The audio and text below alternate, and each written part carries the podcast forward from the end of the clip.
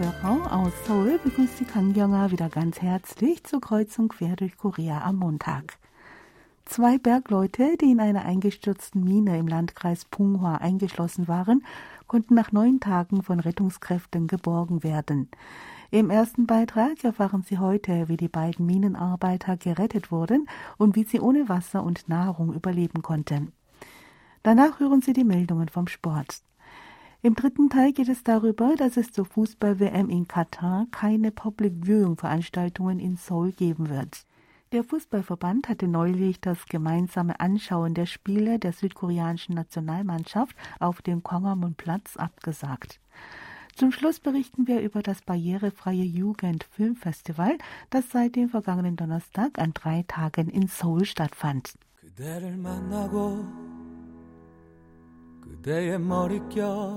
Nach etwas Musik geht es gleich weiter. Hören Sie das Lied Zum Glück gesungen von Isok.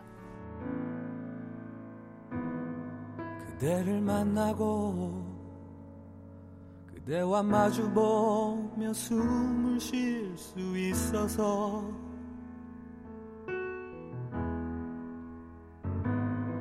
그대를 안고서 힘이 들면 눈물 흘릴 수가 있어서 다행이다 그대라는 아름다운 세상이 여기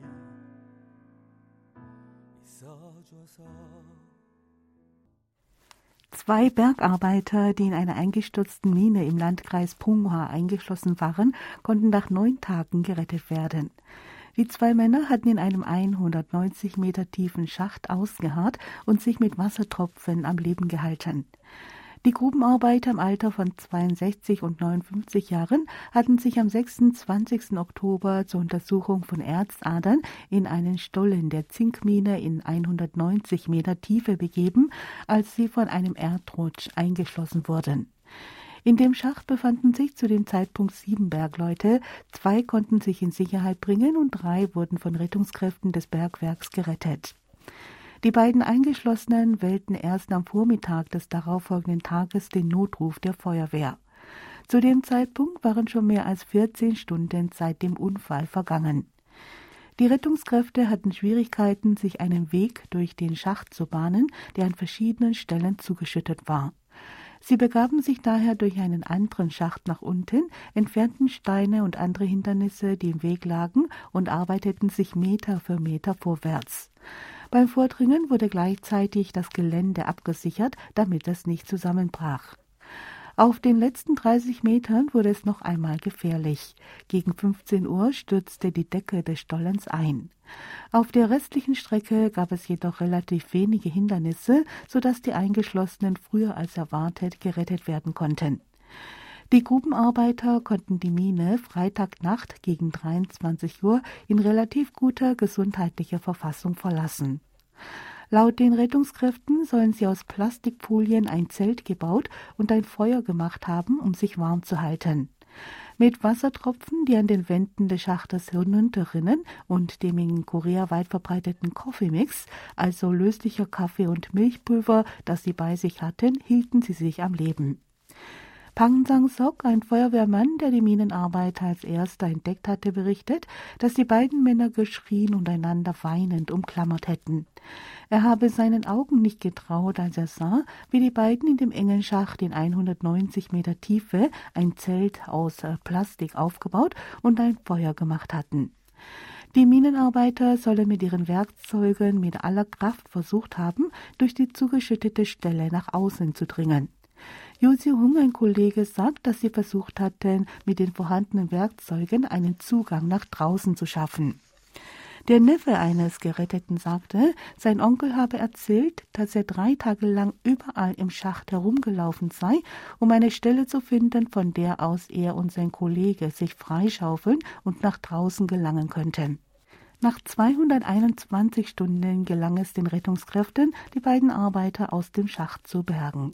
In Südkorea wurde bereits im Jahr 1967 ein in einem eingestürzten Stollen einer Mine im Landkreis Cheongyang eingeschlossener Bergarbeiter nach 16 Tagen gerettet. Auch damals lagen die Temperaturen bei unter 15 Grad.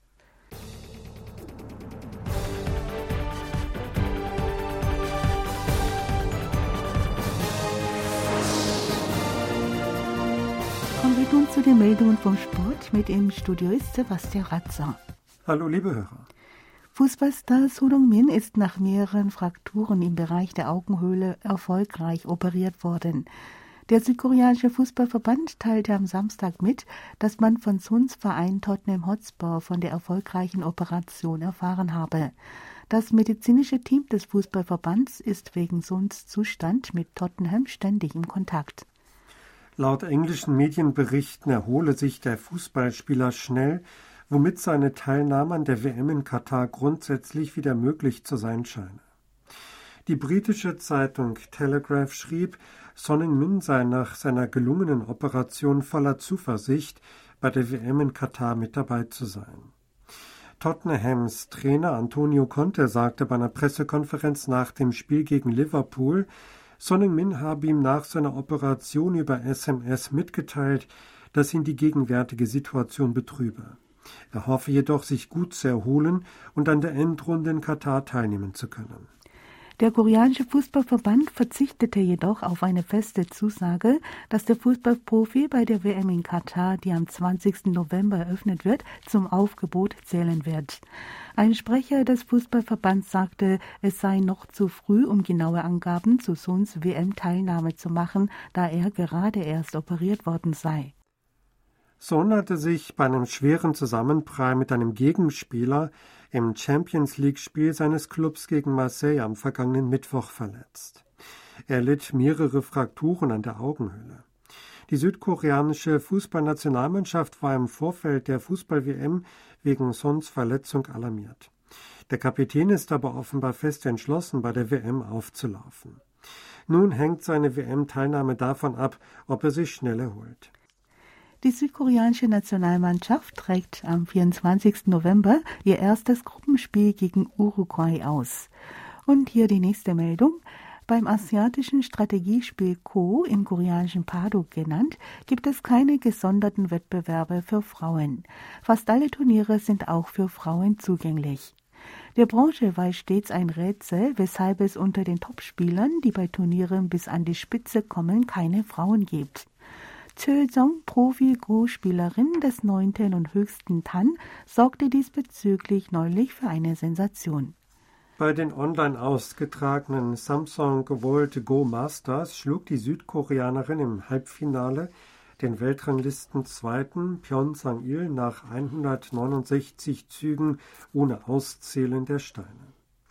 Tae-jong ist damit weltweit die erste Frau, die bei einem Major-Go-Turnier bis ins Finale vorgestoßen ist.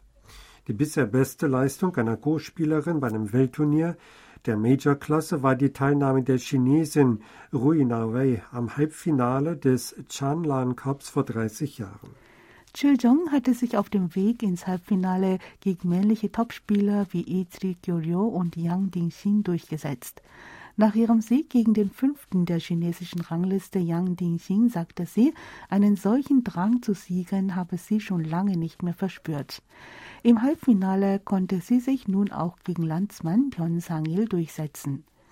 Sie sagte, sie habe sich in strategischer Hinsicht gegen Pyeon Sang-il nicht so perfekt vorbereiten können wie gegen Yang Dengxin. Sie sei aber bei heimischen Turnieren einige Male gegen ihren Landsmann angetreten und habe seine Stärken und Schwächen gekannt. Als könne sie ihren Sieg selbst nicht glauben, sagte die Go-Spielerin, ihr komme gerade alles wie im Traum vor. Die letzten zwei Wochen seien praktisch an ihr vorbeigerauscht. Im Finale trifft Taejong auf die koreanische Nummer 1, Shin Jin-so. Und nun zur letzten Meldung für heute. Shorttrack-Läufer Park Ziwon hat beim zweiten Weltcup der Saison über 1000 Meter gewonnen. Im Finale des Wettbewerbs in Salt Lake City kam der Südkoreaner nach einer Minute 25,202 Sekunden als erster ins Ziel. Teamkollege Hung Yong-han wurde Zweiter. Park Ji-won schafft es damit in der laufenden Saison bereits das vierte Mal ganz oben aufs Podium. Beim ersten Weltcup im letzten Monat in Kanada gewann der 26-jährige dreifach und zwar bei 1500 Meter, 2000 Meter gemischte Staffel und 5000 Meter Staffel der Männer. Die südkoreanischen Läuferinnen gewannen kurz darauf die 3000 Meter Staffel der Frauen. Die südkoreanischen Läuferinnen gewannen kurz darauf die 3000 Meter Staffel der Frauen. Das Team mit Shim So-ki, So Hee-min, Kim Gi-lee und Kim Gon-hee kam auf eine Zeit von 4 Minuten und 4,016 Sekunden. Kim Gi-lee hatte davor über 1500 Meter die Goldmedaille gewonnen. Das war's für heute mit den Meldungen vom Sport. Tschüss, bis nächste Woche.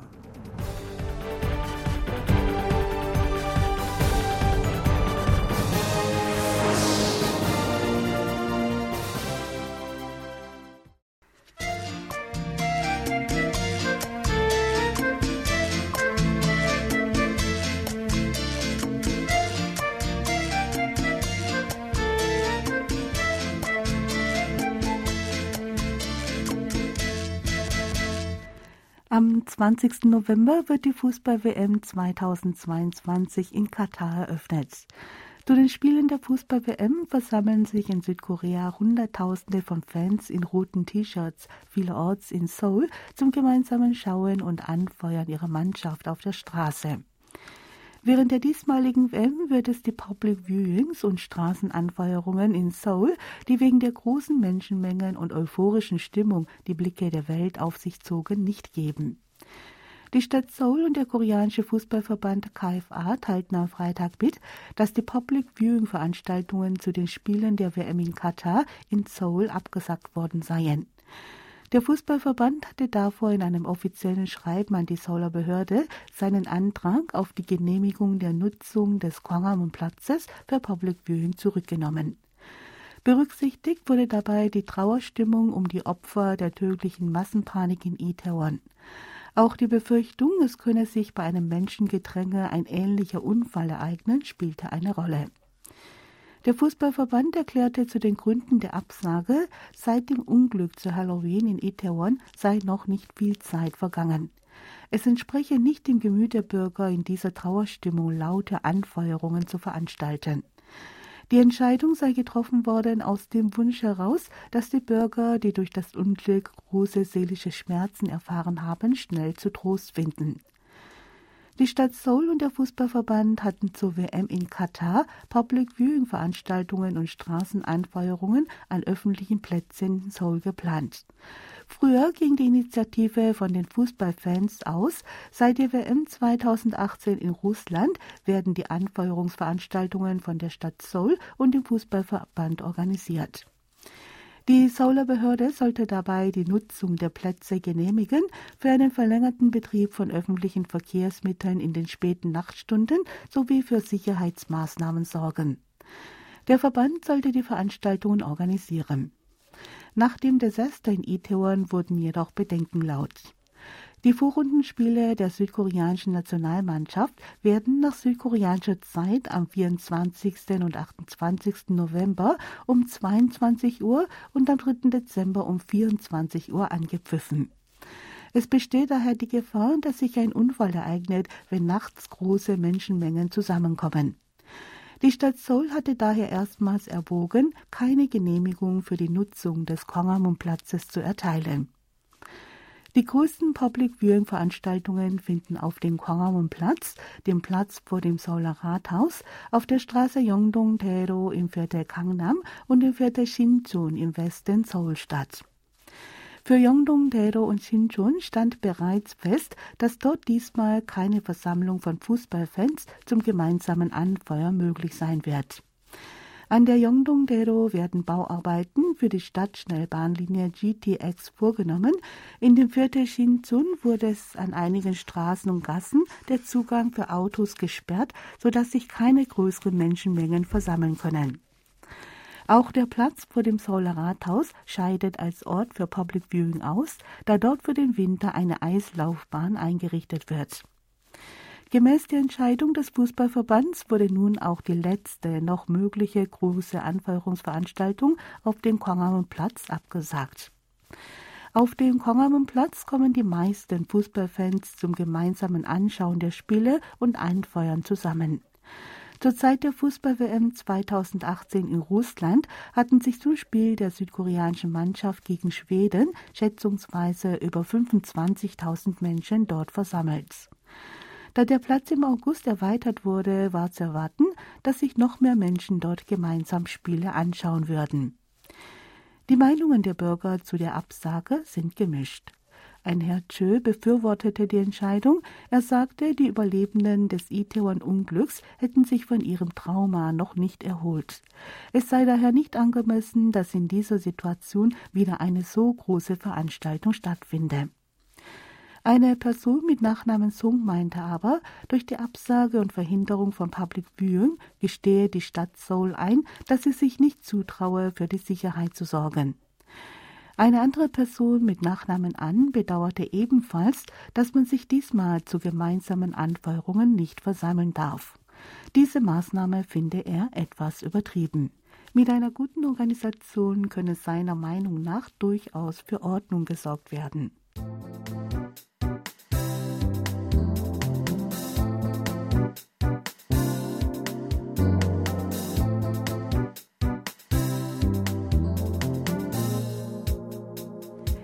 Dem Film Wenn wir Blumen wären, der zum Auftakt des Jugend barrierefreien Film- und Kulturfestivals gezeigt wurde, geht es um einen Jungen, der mit seinem sehbehinderten Freund jeden Abend Filme schaut und ihm dabei alles, was zu sehen ist, beschreibt.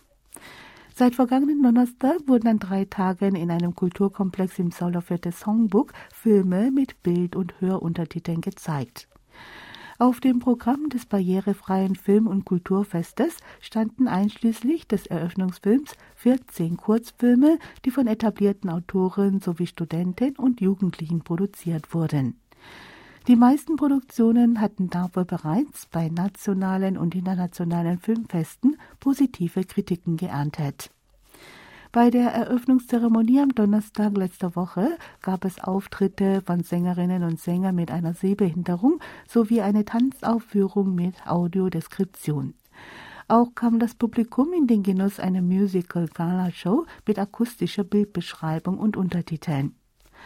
Laut den Organisatoren sei das Filmfestival der erste Schritt für die Erstellung von Inhalten, die von Menschen ohne Beeinträchtigung und Menschen mit einer Behinderung gleichermaßen genossen werden können. Pak Song-suk, Leiterin der sozialen Genossenschaft HADA, sagte, das Filmfestival sei für Jugendliche, die von Kultur- und Kunsterlebnissen ausgeschlossen waren, wie ein Geschenk.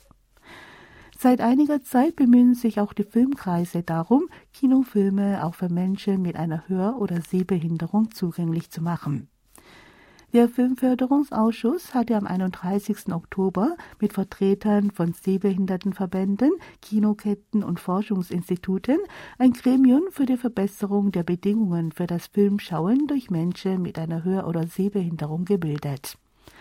Bei dem Treffen wurde über die Erweiterung der Produktion und Aufführung von barrierefreien Filmen, Unterstützung durch den Filmförderungsausschuss und die Notwendigkeit einer Kampagne für die Schärfung des Bewusstseins für Menschen mit Behinderung diskutiert. Hwang Dok-yong vom Koreanischen Verband der Menschen mit Sehbehinderung sagte, dass die Gesellschaft und die Filmbranche Menschen mit eingeschränkter Hör- und Sehfähigkeit als Konsumenten wahrnehmen und ihnen einen ungehinderten Kinobesuch ermöglichen müsse. Seit 2002 führt der Ausschuss ein Projekt für die Verbesserung der Bedingungen für das Filmeschauen durch Menschen mit einer Hör- und Sehbehinderung durch. Im Rahmen des Projekts unterstützt der Ausschuss die Produktion von mindestens 100 barrierefreien Filmen im Jahr. Aber noch immer ist ein Kinobesuch für Menschen mit Behinderung mit vielen Hindernissen verbunden. Das war's dann noch wieder für heute in Kreuzung quer durch Korea. Zum Schluss noch etwas Musik. Loi Kim singt Love, Love, Love und mit diesem Lied sagen wir Tschüss, bis zum nächsten Mal. 그 태어난 알 수 없는 설레는 향기 속에 빠져. 난 그대 눈을